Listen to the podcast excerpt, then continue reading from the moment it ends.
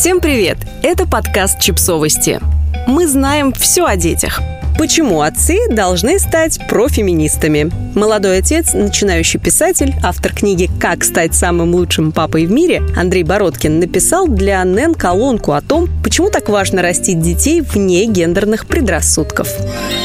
В 1979 году была принята Конвенция ООН о ликвидации всех форм дискриминации в отношении женщин. СССР ратифицировал документ в 1981 году. Миф о победившем в стране всеобщем равноправии, в который многие верят и сегодня, с тех пор обрел официальный статус. И пока во многих развитых странах мира женщины ведут борьбу за свои права, Россия становится лидером по количеству видов работ для них запрещенных. Став отцом, я понял, что папы зачастую зачастую только способствуют развитию предвзятого отношения к женщинам, в том числе и я сам. Как именно? И можно ли это исправить? Примеры бытового сексизма. Так я называю безобидные, обычные, нормальные, по мнению отцов, фразы и поступки, которые повторяются изо дня в день. На самом деле они могут быть очень обидными для женщин и иметь куда более сложные последствия для детей. Вот какие шаблоны я перенес из своего детства и повторял до недавнего времени.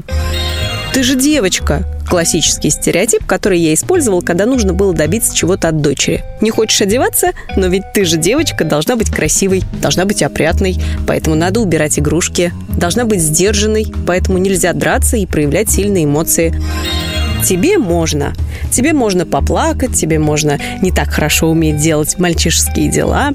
Тебе можно покапризничать и не выполнять то, что просят мама и папа. Так я оправдывал свое неумение договориться с ребенком и донести ей важность некоторых обязанностей. Не справишься. Предмет слишком тяжелый, не поднимай. Ты не донесешь, ведь нужны сильные руки. Не девчачье это дело бегать с молотком. Прикрывая свою чрезмерную тревожность заботой, как мне казалось, я формировал у дочери гендерные стереотипы, незаметно воспитывая в ней ощущение, что она представительница слабого пола, а значит, какие-то задачи ей не по плечу. Вам, женщинам, не понять.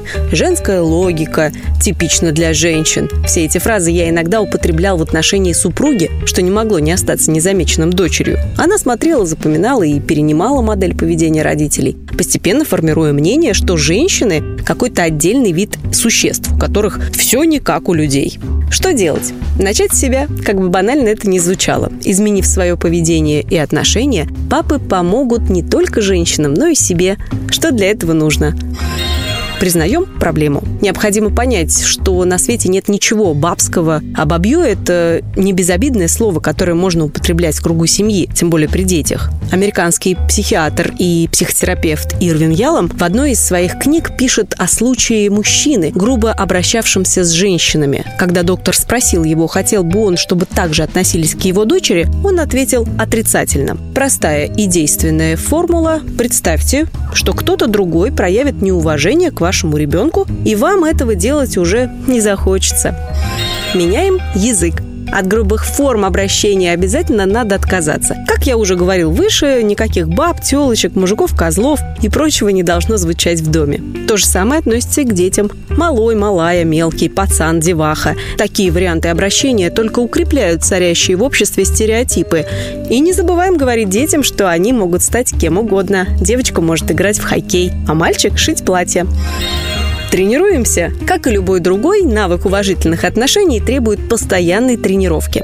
Если папа несколько раз ушел от шаблонов и упрощений, это не значит, что ребенок вырастет с четким пониманием своих прав. Следить за своей речью и поступками – то, что мужчинам необходимо делать с первого дня отцовства.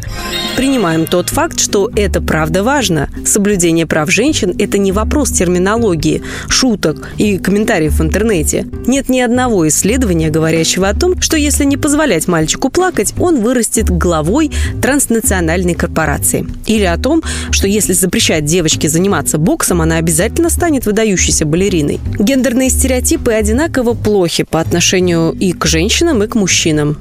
Сильный пол никогда не плачет и не ведет себя как девчонка, знакомо многим отцам. Поэтому папы, которые соблюдают права женщин, на самом деле помогают и мужчинам. Подписывайтесь на подкаст, ставьте лайки и оставляйте комментарии. Ссылки на источники в описании к подкасту. До встречи!